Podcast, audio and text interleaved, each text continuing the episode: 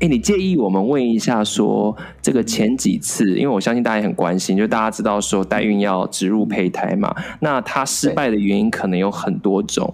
那你介意聊聊说，为什么这个前面植入？你刚才说换了这个代孕者嘛，所以主要是代孕者的体质，还是说怎么样嘛？嗯嗯，对，好，我我先说这些胚胎都有做过 PGS。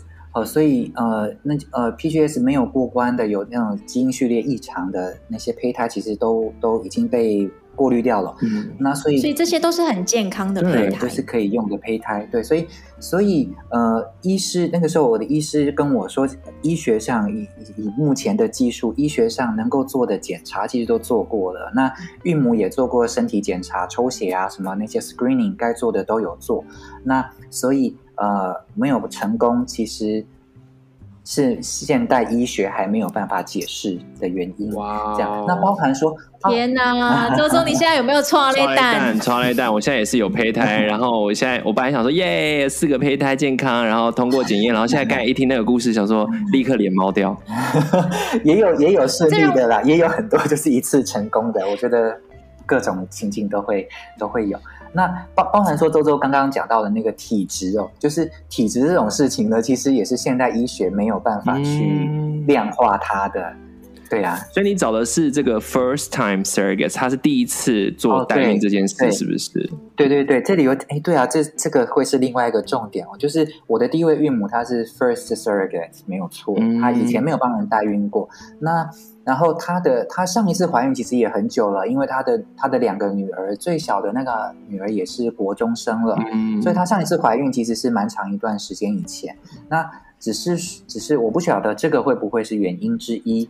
这样，那只是在当初呃决定是这一位代理孕母的时候呢，医师是医师这方面是说没有呃这些都不会是重要的的 factor，重要的影响成不成功的原因。这样，那不过刚刚没有讲到，刚刚只有讲到说我后来有换了一位代理孕母，但是其实我连我的医师都换了哦，啊、呃、那。那这是另外一个小插曲啦，就是就是医师他在原来的旧的医师，他的面子会挂不住啊，那所以这中间又这中，然后他们又是同一家诊所的医师，所以哇，这里面有好多人情牵挂哦，对对对，就会有这种哎，就就是就是会双方就要你来我往的那种，还甚至他还有一点点威胁的那种感觉。那不过 anyway，我后来最后我还是决定说，我就是要换医师，这样就是对我来说。这不是对我来说，我需要一个心理的设定，是我要整个完全的重新开始。嗯嗯，对，所以我我的团，我希望我的团队也要都换掉。对我来说，我就是我需要一个重新开始这样子的心理设定。就在经历了这么多次的失望之后，嗯、我真的要重新再开始。我觉得心理上的也是一个要非常强大的素质，才、欸、不止还有经济上。因为我知道说，其实每一次重新开始一个历程，或刚才讲这种换代孕者，那因为这个前面的代孕者他也帮你做了很多事情嘛。其实这些你不要看，这背后都是都是账单呢，真的哦。对呀，说说是不是又想到自己深夜收到的账单性？对，但是我想听听 Sean 的经验，就是这样对你来说，是不是在财务上面也很有有了一些更大的挑战？对呀，对，没错，因为呃，除了说那些呃，除了。胚胎植入每一次的医疗行为其实都有支出，都有收费以外，那我换孕母这件事情，律师费也是要重收的，就是我等于要我要重新聘律师，重新写合约，所以律师费又要再收一次。好，那然后再来是我的第二位医师，他这里有一个建议是说，请我找有经验的代理孕母，所以呃，我我不确定说这会不会也是因素之一，所以如果现在在听众当中有正要进行这件事情的爸爸们。可能也可以把把这个这个考量纳入参考啊，但是这边要提醒一下，就是有经验的孕母，她的她的呃她的报酬补偿金补偿金对他的补偿金会比较高一点。现在刚才讲到这边，你刚才其实也提到经济是一件很重要的事。嗯、那你方便跟大家分享一下，比如说这个来你本来期待的过程，就是你一定有存一笔钱嘛，嗯、跟你后来的花费差距多少？你可以跟大家分享一下。我 OK 好啊，我本来预计是大概在在四百四百到五百万之内，我希望能够完成这件事情，完成代孕。那但是后来经历了换孕母这件事。换孕母，然后林林种种的医疗，然后和法律上面的这些费支出，我大概换孕母之后，我觉得我的我的我的整个支出有增加到五百五十万到六百万之间。不过，对刚刚讲到，我觉得还好，就是我觉得我我真的蛮幸运的，就是我的家人，包括我自己的家人跟我的家族，其实都给我蛮大的支持。嗯、就是我有一个我的舅舅，他知道了这这个经我的我经历的这些事情之后，但我汇钱给你啊，对，他就他就说他可以真的假的吗？他就说他就问我说那。那那你的，如果你要重新开始，你的你会你你的缺口有多大？这样子，资金缺口。对对对，就是天哪！我舅舅的电话在哪里？我看一下电话簿。我很久没跟我舅舅联络了。真的假的？这真的很，其实这真的是很很感心。就是说，这不是钱的问题而已，而是舅舅他很棒的支持。嗯嗯嗯，对，啊、我的天哪！嗯，所以，我觉得这这有这个有一点延伸出去的话题。我觉得其实我的母系家族，我妈妈这边，我外婆的家族，他们真的很团结。就是他们一部分原因也是因为我外公早逝。那我外婆，我外婆又有五个小孩，我妈妈是长女。那我我外公是在我妈妈国一要升国一那个时候就过世了，所以他们早年的生活真的很辛苦，就是。呃，经济上真的很辛苦，所以也也也以至于他们五个兄弟姐妹的感情很好，然后很团结，彼此之间给的支持跟资源其实都很都很都很充足。所以，我这是题外话。所以啊、所以我觉得我的我的母系这边母系家族其实给我很大的很大的支持。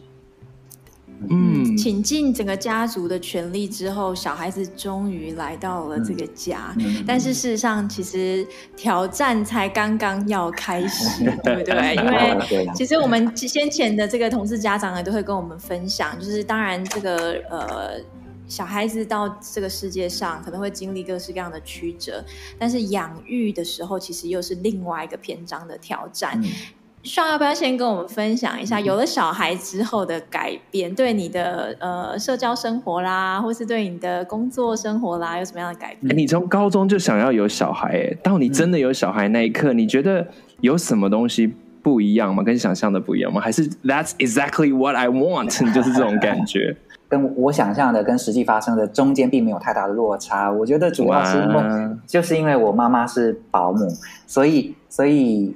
我我就是从小就知道有小孩子在家里，跟小孩子互动相处会是怎么样，养小孩会是怎么样，所以那个呃现实来到的时候，其实并没有给我太大的冲击，因为我本来就知道是这么回事。那只是那一刻还是会觉得很感动，就是终于哦，你终于来了，就是我终于就是我终于看到你这样子，对，所以 对，所以所以呃。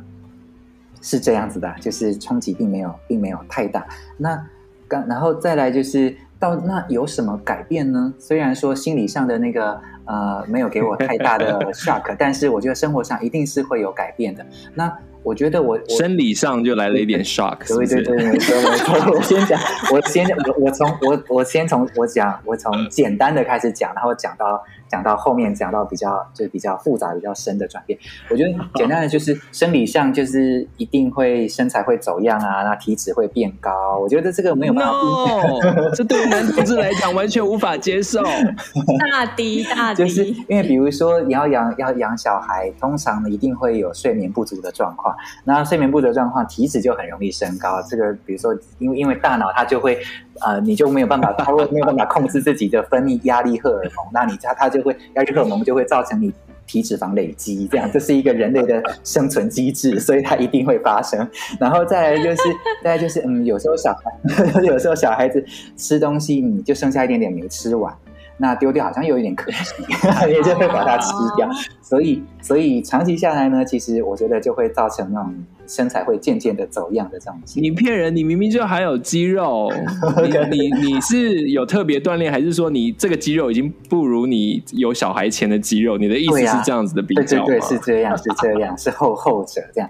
啊，我觉得之所以能够继续运动，其实也是妈妈妈妈给我很大的帮忙啊。就是我们，嗯、我我觉得这个是时间分配上的，就就是大家啊。呃有有想要将来有小孩的准爸爸们，可能也要有一些心理准备。就是有小孩之后呢，时间的时间的分配就会变得蛮紧迫的。你一就是我，比如说我一天当中，我能够真正属于我自己个人的时间，我觉得可能不到两小时，可能就是两三个小时吧。那可能就是我要在这两三个小时之内去，我要把我最不想放弃的事情。或是呃，这样说好像不太好，说放弃好像不太好。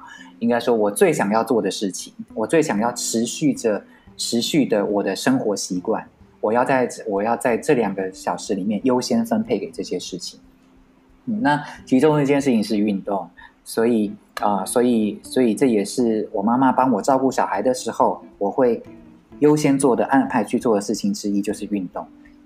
所以我还没。你是说你有你妈妈的帮忙，然后你还只有剩下两三个小时，嗯、这样是不是？诶，呃，是这样没错。除非说我在，除非说我在牺牲我的睡眠时间。天哪，我就是一直 一直做笔记。可是我觉得这件事情很重要，就是说，当一个人他成为了爸爸，或是成为了妈妈，成为了一个家长之后，他除了有这个家长的身份之外，他还是仍然应该要是他自己才是。所以，去分配自己的时间，然后去安排说，呃，即便我已经有小孩了，我仍然是想要做这一件事情。我觉得这个在人生的一个优先顺序上面，仍然是需要去把握的。所以我接下来要问一个大家一定很好奇的问题哦，就是说，Sean 现在是单身嘛？那这样子的话，嗯、还有时间可以交朋友吗？另外一小时就是使用交友软体。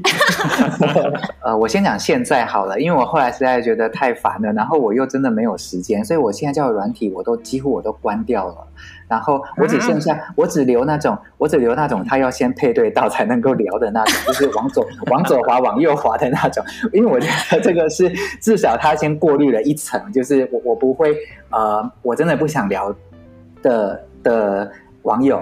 我也不会受他的信息，这样，不然一开，而且我一开始，我一开始这种各各个热门软体都有在用的时候，其实我也有很很很坦然的把我的状态写上去，就是我是同事爸爸，然后我有个小孩，育有一词，对对对，就是类似这样，我都有写的很清楚，这样。那那但是吼，我就会应该很抢手吧？嗯。我我发现说就会有蛮多丢讯息来，其实是问说，哎，我是怎么有小孩的啊？就比较不是那种 这个交友软这个交友软体，我原来期待它的功能这样。等一下，这些人不是来交朋友的，他是来问资讯的。对，有有的时候会问到这种，有的时候会问到说，他也会遇到这种，就是他说他也想要有小孩，那这件事情要怎么做？那有的是单纯的，你就说跟我在一起，你就可以有小孩了，对不对？又加上说，我后来有参与过一些宣，像那个 MHB，我有参与过他们第一次来台湾的时候，我有参与过他们的宣传活动。那所以也有一些人从那个宣传活动里头认识到我，然后也从这个交友软体上面。看到我的照片，然后就丢进去说：“哎，你是你就是那个谁谁谁。”然后我 我认我知道你哦，然后只反正就是、嗯、那突然间变成名人了。那一段那一段时间是这样，因为他们第一次来台湾的时候，其实广告其实还好像还通路好像还打得蛮凶的。我就会觉得说：“哎，那我在用这交友软体，好像某种程度上变成是一个是一个咨询软体了，就是我一直在回答，我一直在回答这些事情，代孕怎么做，然后。”然后变成一个人对社交没有帮助啊，对，然后又会变成说，呃，来一个我要打一个，那我就我就一直在回答这些问题，所以我后来我就索性都把这种这种软体我就全部都关掉，都不用了，这样子。哦，在交友软体上面损失了一个单身爸爸了。对，那真的有办法，还有时间，所以是没有时间交新朋友或谈恋爱的，是不是？就你现在的状态来说，嗯、呃，我我觉得确实会蛮难的。那只是说，只是说，呃，交友社交的形形态会不太一样。但约炮友还是可以。呃，好，老实说，老实说是有啊，是是还是有的这样子。哦，那还是那还好啦。没有，因为我想说，如果连炮友都没时间约，那真的是很可怜。哦，对对对对对对。啊，心到有炮友就啊，心就放下了半颗。对对对。想要生小孩的男同志又恢复了一些。对对对对对对对对对，不要太绝望。所以，哎呦，不过不过，我觉得呃，社交的形态会会有不一样，就是比较不像是以前那种呃单身交友的模式。现在我觉得会比较比较认识到的新朋友，其实都是也想要也想要呃成为父亲的准爸爸，呃，就比较会是在这样子的场合上认识这样子的认识这样子的新朋友。那只是、嗯、呃，只是说我我对。我对这样子的情境里面认识到朋友，其实我不会多期待他说我们会有进一步交往啊，就就单纯就是就是资讯分享的的一个平台这样子。嗯，嗯哦，怎么听到这里又突然觉得寂寞了起来？不会，我觉得其实单亲。应该说，单亲爸爸这件事情，可能每个人有每个人不同的想法。有人是单亲，他把育儿是化作一块，可能交友是另外一块。那当然也有人很期待说，他在育儿的过程有另外一个人一起来参与。嗯、那很多事情也也不一定是可遇可求的嘛。嗯、所以，像你自己，你觉得你怎么看待你自己？然后带一个儿子，当然你还有你的大家族啊，就是。虽然大家用单亲来形容，你自己是怎么看这个？这也算是某一种标签，对不对？有有的时候，他还是必须呃，就是在回应回应社会的时候啊，我还是会直接说单亲。虽然我会觉得说，其实以家庭这以家庭这样子的社会结构来说。其实家庭就是家庭，不管他是双亲、是单亲，或是他的成他里面成员是的性别是男性还是女性，我觉得就是一个就是家庭。那只是说有的时候还是，比如说像我儿子，他这个礼拜开始上小班了。那嗯，那呃，除了但除了呃，就是有时候我们在打电话问说问。跟幼儿园在往来的时候啊，有的时候问到说：“哎，那那那个妈妈，请问妈妈叫什么名字啊？问妈妈的联络方式是什么？”那就会遇到像这种问题。那呃，但最快的方式其实就是回回答说：“哦，没有，我们是单亲家庭，我们是一个爸爸的单亲家庭。”这种方式是最最快的啦。啊，那对方就就知道，也就不会再问说那个妈妈的的的的讯息。这样，只是说我会觉得说：“哎，为什么？为什么？”这种这种社会预期会这么的理所当然呐、啊？就是好像一定会 问完爸爸，或或或是或是说，当我的第一个第一个那个双亲第一个那个家人的就是家长的资料是填爸爸的时候，好像就很容易被问到说，哎，问到说，哎，那妈妈呢？就是。一般社会的预期好像说，应该这跟幼儿园接洽的第一个家长应该是第一顺位，应该是妈妈才对。我觉得好像是有这样子的社会期待的，就是对社会印象。所以这其实也有一点像是一种，这也形成了一种新的挑战，就等于说你还是要跟别人介绍你这个家庭，即便我们自己知道这个家庭它有它各式各样的呃功能，这个小孩被照顾得很好，可是面对外界的一个自探寻，你还是得要有给出一个类似像说法嘛，这样子。那目前为止，你觉得？你觉得还也还 OK 这样子，对你生活的影响也不会太大。对，我其实也很好奇，就是说是不是其实因为身为单亲爸爸，他是也给你一些空间，就是说对于同志爸爸的这一个身份，也许就不会那么常被询问到，或者是说你可以决定自己要不要去说出这一个同志爸爸的身份，对不对？对，是这样，没错，就是单亲这样子的状态，其实他在他他在。它让我在社会应对上有多一点的缓冲空间，就是因为我没有那么我没有那么形于外的两个两个爸爸这样子的形象去面对公众，所以，所以我其实我我其实就没有没有那种呃，我需要时时的无时不刻的对公众出柜这样子的嗯的情境了。好，那所以呃。那所以只是说，这边我不太确定说，我不太确定的一点是说，那我到底是不是呃，尤其是小孩子又在我旁边的时候，我到底是不是要告诉对方说，呃，我的同志身份呢？这样，那这这个问题其实让我让我可能不至于到困扰，但是我确实思考很久这这这个问题，我其实想我其实想了很久，我到底应该要怎么做是比较恰当、比较好的？因为我就我自己来说，我并不认为同事的身份应该是要是要隐瞒的，或者说他是不能说的。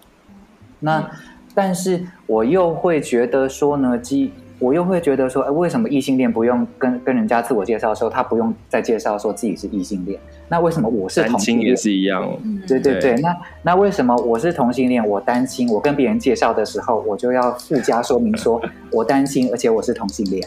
我觉得，而且也很怪啊，就是说，哎，我是一个人单亲爸爸，哎，Plus，不好意思，PS，我还是同志。然后，对对对，然后顺便后面也要把说，哦，我的星座啊，我的血型啊，或者我住哪里啊，哪一个学校毕业的，全部都要一次列出来。其实就是你觉得 comfortable 就好了吧？我我。听起来感觉，但但是你会这样，你会这样子想，就表示说你还是有，你还是在摸索一个最好的方式啦。